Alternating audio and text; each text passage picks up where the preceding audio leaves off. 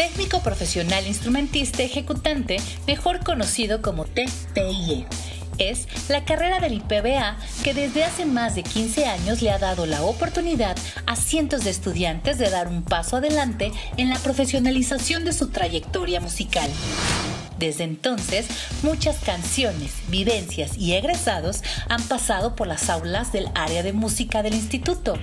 Estas son solo algunas de esas historias. Comenzamos Talento TPIE, un podcast del Instituto Potosino de Bellas Artes, con Héctor Ramos y Juan Pablo Rivera.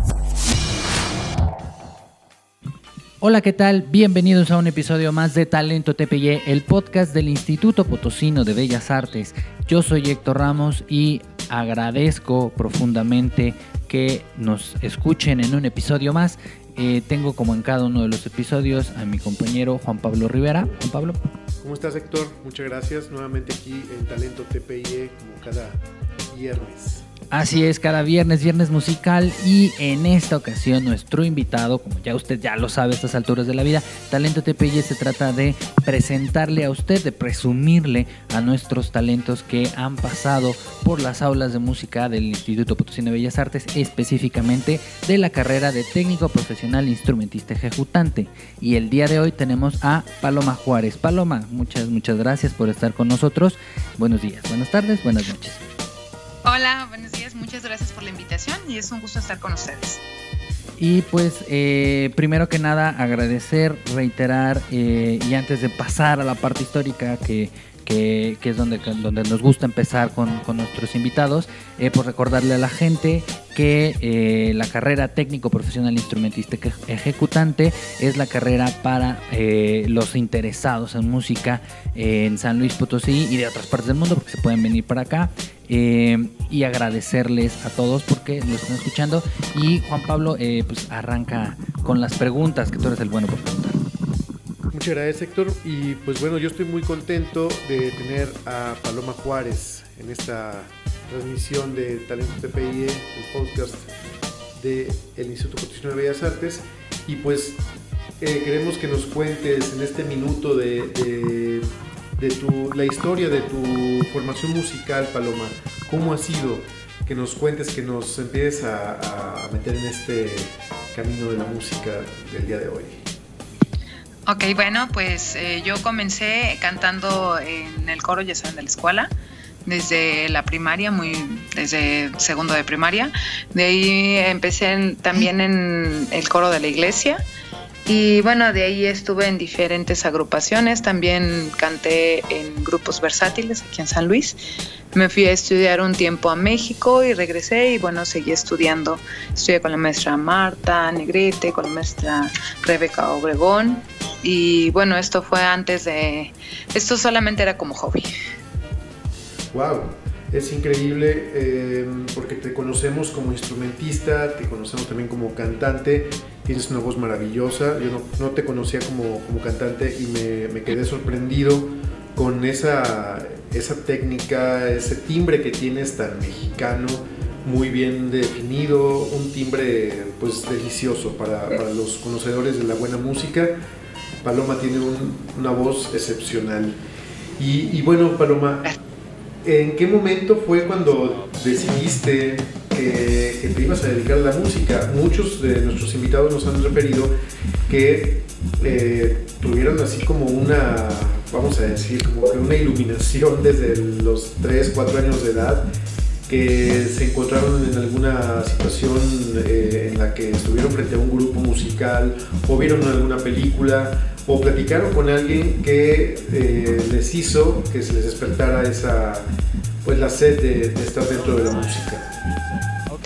Sí, bueno, pues en mi caso, la verdad es que yo tengo familia este, músico. Este, no viven aquí en San Luis, eh, algunos viven en Puerto Rico, otros en Estados Unidos y algunos otros en Monterrey. Entonces, este, ahora sí que es de, de familia el gusto. No tengo así como un instante en el que yo diga, aquí, este, a partir de aquí se iluminó mi vida, ¿no? Yo creo que realmente siempre me gustó la música desde muy niña. Bailaba y jugaba a ser cantante. Muy, muy, este, muy curioso. Y bueno, llegó un momento en donde las situaciones me llevaron a, porque yo iba a estudiar administración de empresas. entré, de hecho, el primer año a estudiar administración de empresas. Y bueno, por azares de la vida llegué a, cantar, de hecho, pues no sabía yo que, que iba a ser cantante, de hecho pero sí es algo que tengo mucha familia que son músicos. Mira qué interesante. A, muchos músicos nos ha tocado precisamente pasar por esa parte de la, de la decisión si nos vamos por el camino de la música o por el camino de la ingeniería, de la administración, de la medicina. Yo soy uno de ellos, que estuve, precisamente estuve dos años estudiando una, una carrera muy, muy hermosa, precisamente que era la de administración de empresas, pero ahí me di cuenta precisamente pues, que, yo lo que quería desde niño también era la música y bueno, pues también fue, fue tu caso. Oye Paloma, y cuando pasaste por estos, por, en el, por el edificio de Bellas Artes, eh, tu estancia en, en, la carrera, tus estudios en la carrera TPIE, eh, pues bueno, ¿cuáles fueron tus mejores experiencias? ¿Cuál fue tu materia favorita? ¿Qué recuerdas de los maestros? ¿Qué nos podrías contar de eso? Yo creo que en el tiempo que a mí me tocó, este, teníamos, no sé, digo, eh, digo, hay cambios de maestros, ¿no? Pero en el tiempo que a mí me tocó, fue, o sea, de verdad, unos maestros divinos. Y no divinos en el hecho de que eran lindos y te, trataban bien o cosas así. No, divinos en el hecho de que te enseñaban. Eso yo creo que es lo más importante que tal vez en mi generación pues no éramos aún de cristal. Entonces eh, sí fueron muy estrictos, fueron fuertes, pero la verdad es que aprendes mucho. Yo creo que me acuerdo de todos con cariño, pero en especial siempre me acuerdo del maestro Erasmo, eh, que me daba solfeo y que él siempre llegaba cinco minutos antes, no, diez minutos antes a su clase. Él nunca lo vi que llegara ni, o sea, ni exactamente a las 7, su clase era a las 7 de la mañana. Y él nunca llegaba a las 7, o sea, siempre llegaba minutos antes. Y siempre, este, cinco minutos te dejaba entrar, este, más, eh, a más tardar. Y si no, o sea, te dejaba fuera. Entonces, fue muy padre el hecho que él este, te enseñara mucho, sobre todo el que cuando des clase seas puntual. O sea, es importante el que seas puntual porque es un ejemplo que estás dando con tus alumnos. Entonces, me acuerdo mucho de él con mucho cariño, digo, igual del maestro Janus, la maestra Noemí Torres. Ella también, la verdad, es de que cuando entras a la carrera nunca imaginas que vas a llevar metodología de la investigación, ¿no? puedes imaginar que llevas cualquier cosa menos eso y educación física. Y la verdad es de que también el maestro de educación física nos enseñó mucho. Nos ayudó a no estar tensos al estudiar tanto tiempo. La maestra Noemí a poder expresarte, porque a veces ni siquiera tienes las bases para hacerlo. Entonces yo creo que a mí me tocaron muy buenos maestros, el maestro Luis Fernando Padrón. Digo, eh, no, o sea, no podría, yo creo que no tengo un favorito, porque la verdad que todos te enseñan muchas cosas eh, y que te, te, quedan para toda la vida. Igual este, el maestro Edmundo, este, el maestro Tomás, sea, te da armonía, o sea, de verdad que no podría yo creo que decidirme por uno porque de todos aprendes, de todos aprendes mucho y bueno, eh, a lo mejor me acuerdo más del maestro Erasmo porque aprendes disciplina y yo creo que eso no solamente estudiando, sino que toda la vida eh, se queda contigo. Claro, claro, el maestro Erasmo es uno de los maestros más emblemáticos de la carrera quiero decirte, porque pues todos lo recuerdan como una persona precisamente muy, muy disciplinada, eh, muy puntual, muy, eh, muy puntual en, sus, en, todas, en todas sus enseñanzas principalmente, ¿no? Eh, siempre llegaba con su clase, siempre llega con su clase preparada. Ahora, bueno, estamos por las, las clases virtuales y el maestro siempre está en el momento y en la hora exacta para que sus alumnos se puedan conectar y puedan tener sus clases. Eh, y precisamente, bueno, pues vamos a, en, unas próximas ocasiones, próximas grabaciones de este podcast, vamos a entrevistarlo porque va a ser eh, fabuloso escuchar sus inicios también del maestro Erasmo, todo lo que hizo desde niño hasta este momento que, él sigue trabajando aquí en el Instituto de Bellas Artes y que sigue trabajando en otros lugares aquí en, aquí en el municipio de San Luis Potosí. Oye Paloma, y bueno, eh, después de, esta, de este paso por TPIE y pues todo lo que has seguido haciendo como instrumentista y como cantante, en este momento, ¿qué estás realizando? ¿Cuáles son tus proyectos a futuro? Eh, siempre los músicos, en especial en San Luis Potosí, digo, yo amo mi ciudad, entonces tengo que decir que los músicos de San Luis Potosí siempre estamos creando y siempre estamos pendientes de seguirnos preparando. ¿Cuáles son tus proyectos que tienes, Paloma? Platícanos, por favor. Bueno, eh, en la actualidad este, soy integrante de la Orquesta Sinfónica de la Universidad y también soy maestra de las escuelas de iniciación artísticas asociadas del CEART. Este, yo creo que, digamos, eh, a futuro, pues seguir en ello. La verdad que la orquesta es algo que a mí me encanta.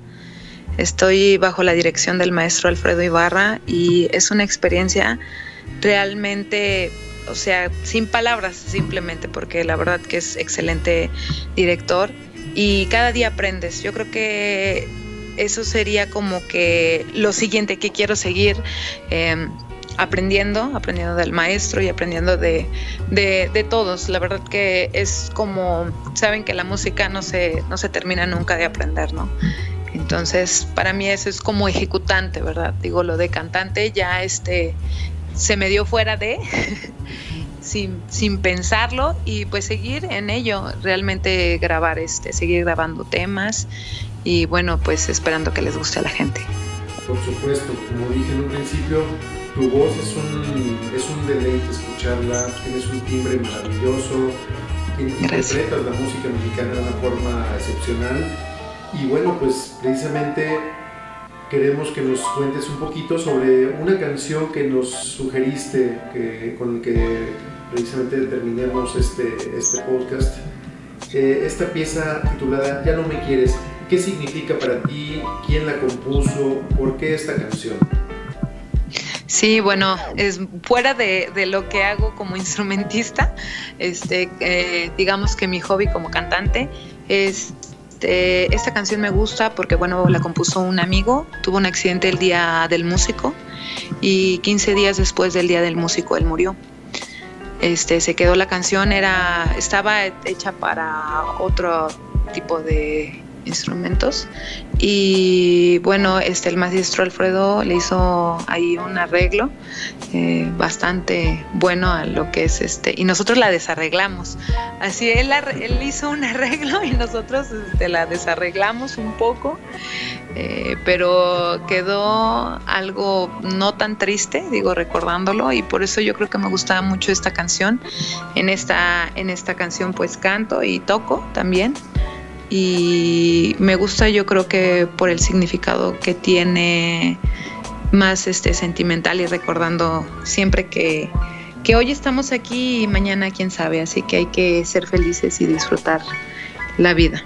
Claro, claro, es, y bueno, esta canción yo la escuché y, pues sí tiene, se escucha que es mexicana, se escucha, bueno, los, los tintes de un mariachi, se puede decir, se escucha el acordeón también, eh, pero sinceramente, ahora que me dices que el arreglo lo hizo el maestro Alfredo Ibarra, tengo sí, sí ¿verdad? Sí. Em, pues el arreglo está muy bien hecho, pero tu voz a mí me dejó impresionado. Tienes una voz, repito, eh, pues del estilo de, de estos grandes cantantes, Lola Beltrán, Lucha Villa, de, de, esos timbres que no se olvidan, que los escuchas en donde quiera que estés, en, cualquier parte del mundo, y dices, ella es mexicana y canta como mexicana y canta con el sentimiento de, este país. Entonces, pues, eh, Paloma, eh, muchísimas gracias. Yo me despido. Eh, y bueno, Héctor. Y gracias, y gracias. Sí, gracias. por la invitación y bueno, espero les guste esta canción y enseguida algunas otras más. sí, muchas gracias Paloma. de verdad, un gusto que, que, nos compartas tu música, que estemos poder tener un poquito más y charlar contigo, que, que fue una charla eh, muy interesante. y te mandamos un saludo y pues los dejamos a todos. Muchas gracias por, por escuchar un episodio más de Talento TPY. Los dejamos con nuestra canción eh, en voz de nuestra invitada. Y les recordamos que nos sigan en nuestras redes sociales. Tenemos Facebook, tenemos Twitter, tenemos YouTube y por supuesto tenemos Spotify, donde probablemente nos esté escuchando, o puede ser por Google Podcast, o por Anchor, o por muchas otras plataformas de reproducción de podcast que tenemos disponibles para todos ustedes. Les mandamos un fuerte saludo desde el Instituto Potosino de Bellas Artes, a nombre de Juan Pablo Rivera, a nombre mío personal, Héctor Ramos, y de todos los que formamos el Instituto Potosino de Bellas Artes. Muchas, muchas gracias.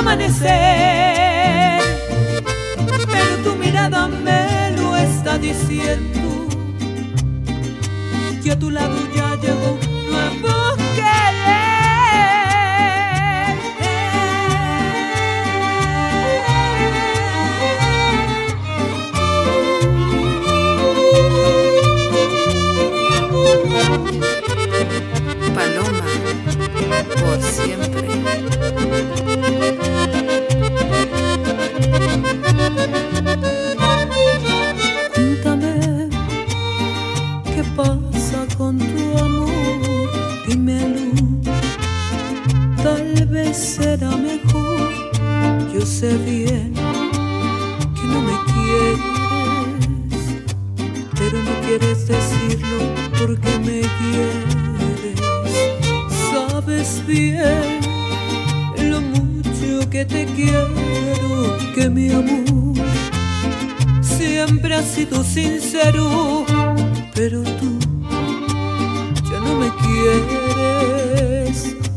Vamos a dejarlo así y terminemos. Aunque me duela, vamos a separarnos, porque lo nuestro así.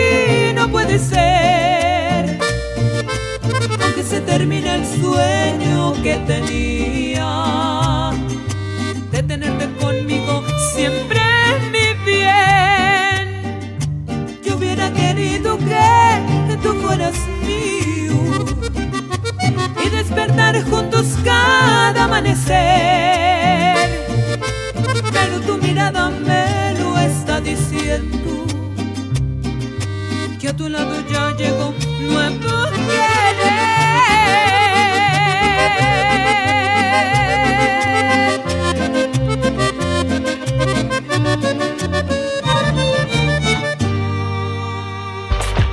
Muchas gracias por escuchar este episodio de Talento TPIE.